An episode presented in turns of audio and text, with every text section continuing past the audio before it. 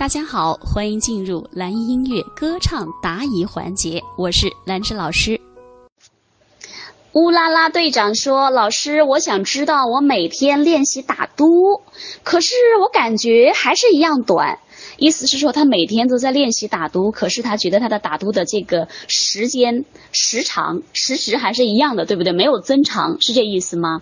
啊，我也不知道是不是方法不对。”好，这个问题问的非常好啊。首先呢，你要先确保你练习的方法是不是正确的。你是用喉咙吸气提肩，嗯，在练习呢，还是把气息沉下去了，在气的基础之上去练习呢？如果说你的练习方法是正确的，并且你也保证了一定时间的训练，按理来说，你能够坚持十天下来，你的气息的量一定会有所改善。刚开始有些同学只能做到一口气能够达到三秒钟，通过十天的练习可以变到十。坚持不说多了，你坚持十天的时间，你从原来的三秒钟就能够达到十到十五秒钟的时间。所以，首先你要确保你的练习方法是不是正确的，这是第一个原因。第二个，你每天练了多久呢？